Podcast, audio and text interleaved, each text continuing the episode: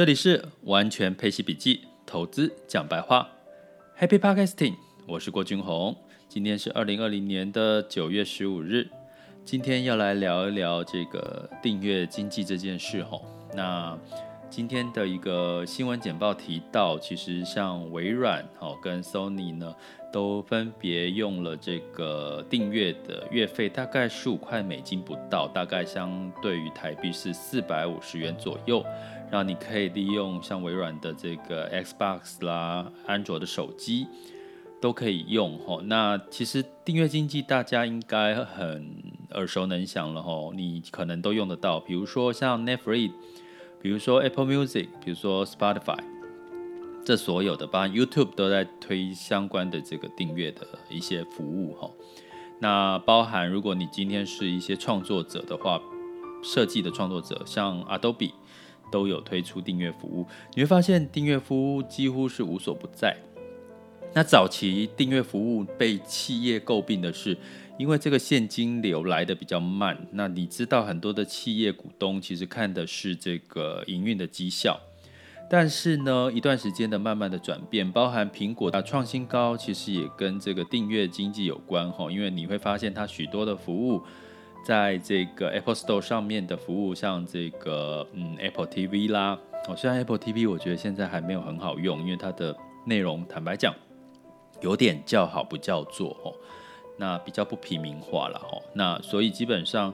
你会看到大家都走这一块，因为这一块所带来的稳定的现金流，可能是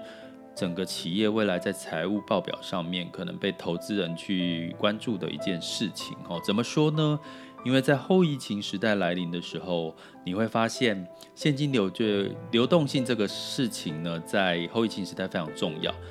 大到这个政府吼大量的这个量化宽松印货币，然后充斥的许多的这个现金。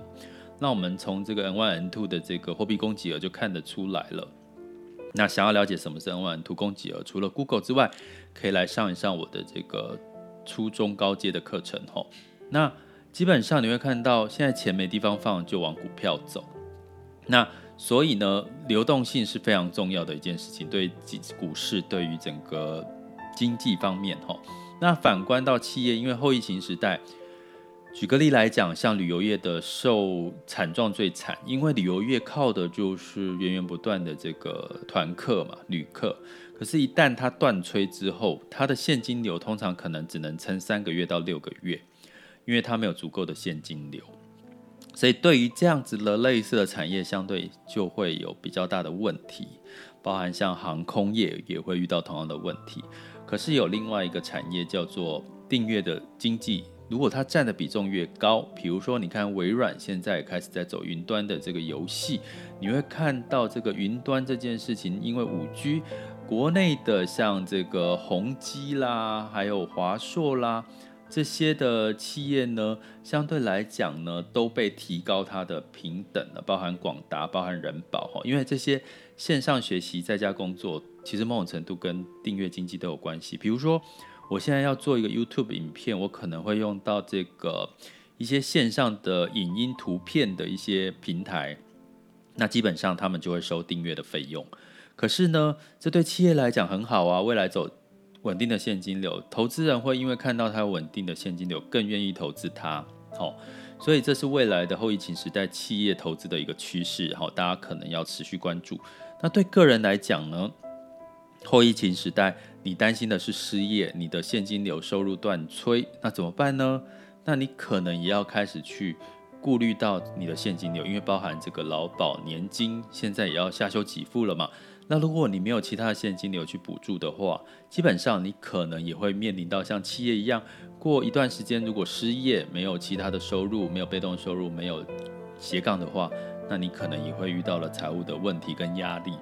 所以呢，开始你就必须怎么样，在家工作，做第二份，做线上斜杠学习，线上学习，甚至你开始去成为网红 YouTube 频道，或者是去开 Podcasting。或者是去做线上的一些事情，因为这其实是可以利用大家碎片的时间，你可以同时拥有多种工作哈。所以其实这个我们的国师唐奇阳也提到，其实接下来是一个斜杠的一个趋势跟潮流哈，这个是大家不能错过的机会。那当然呢、如果做订阅制的话，你会发现一个问题是，我们的现金流也会被卡住哦。为什么？因为你订阅，像我自己就订阅 Netflix，那我的健身房也是月付制的，然后有呃像 Apple Music 哦也是月付制的。你会发现所有的费用都是每个月要付一次啊，包含我有用到 Apple 的这个 iCloud，就是云端的服务，它也是月付月租制的。所以你会发现，如果你再加上这个分期付款，包含你的这个所有的费用都是每个月要付一笔钱，包含你的这个呃房租，包含你的这个相关的一些固定开销，你会发现你每个月的支出无形中慢慢的、慢慢的就垫高了起来，这很可怕。所以你会看到企业用现金流在赚钱，可是我们却因为未来的这个消费趋势、需求习惯，我们也开始让我们的现金流支出越来越高。所以，如果你没有把你的现金流每个月的现金流垫高的话，其实你没有办法应付，你会过得更辛苦、更有压力。所以我一直在提倡，除了你，我们叫完全配息笔记，除了你要追求这个股票或者是基金的这个价差之外，其实我觉得未来你更要着重着重这个现金流，也就是领息配息这件事情。当你有稳健的领息配息的收入，其实你就不用担心工作的问题。可工作收入的问题。第二个，劳保年金如果一直修一直修，越减越少，领劳保的年期年纪越来越高，哦，就是六十五岁甚至七十岁才可以开始领。那其实对我们来讲都是一个生活品质的降低，哈。所以从这个趋势，大家也可以持续去关注。你千万不要再错过。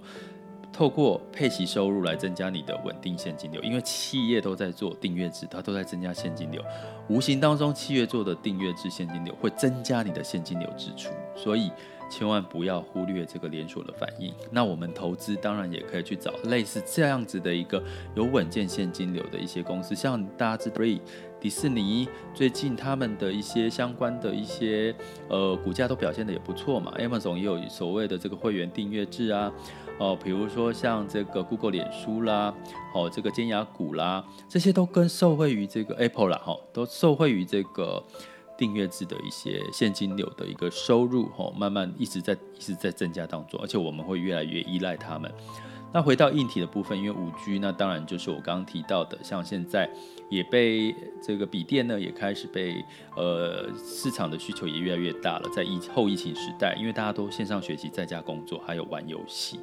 好，所以你千万不要忽略了这个趋势，未来带给我们的机会，以及我们可能面临现金流越垫越高的支出的风险哦。接下来进入到我们的二零二零年九月十五日全球盘市轻松聊。在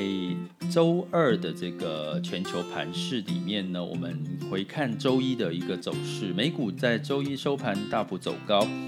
原因是因为新冠疫苗呢，其实开发好像有进一步的一个结果了。那相关的这个呢，制药厂商阿斯利康。它也恢复了在英国的临床实验，那这是目前研发进度最快的一个疫苗之一哈，大家值得关注。所以呢，美股平均上涨了一个点以上哈。那在欧股的部分呢，欧股其实呈现的是上涨下跌哈，德国是跌了零点零七，那泛欧是整个欧洲是上涨零点一五哈。那当然，这个旅游跟科技在周一的时候，欧欧股是涨的吼，但是相对来讲，能源、石油板块呢是下跌的，所以稍微的抵消一些欧股的一些上涨的空间。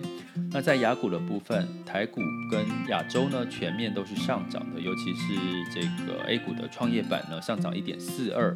然后在台湾加权指数上涨零点八八，那这都跟疫苗的这个呃有机会哦成功的这个带动了之下，那整周三呢又有哦，就今晚呢其实有这个瓶盖股呃苹果的一个新机发表，那也开始让苹果的概念呢稍微有一点话题，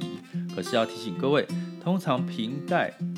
苹果发表会之前已经反映过了哈，所以大家可能不要在这个时候特别去追高。那当然，其实有更多的话题可以持续关注，包含我们刚刚提到的这个线上的这块哈。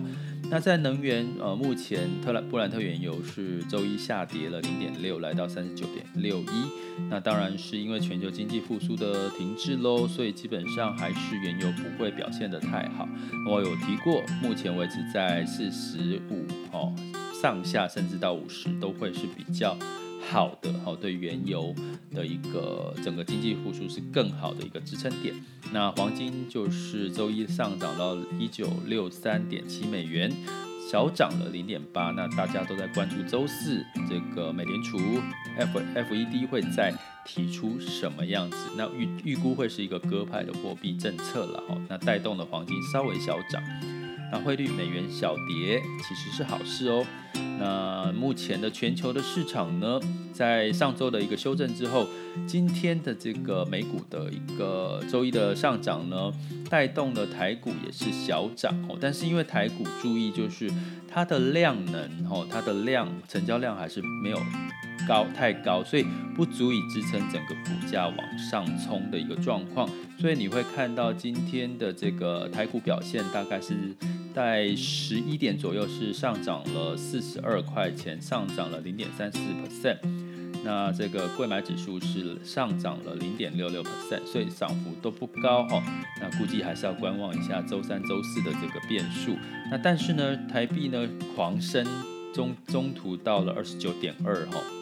那当然升太多不是好事了哈。但是这个时候，你用台币去投资美元计价的资产，相对来讲是可以赚到一些汇差的机会。你可以买到更多的一些单位数的基金或者是美股哦，这样子的一个操作方式也不错。这里是完全配息笔记，投资讲白话，我是郭俊宏，关注我，陪你一起理财。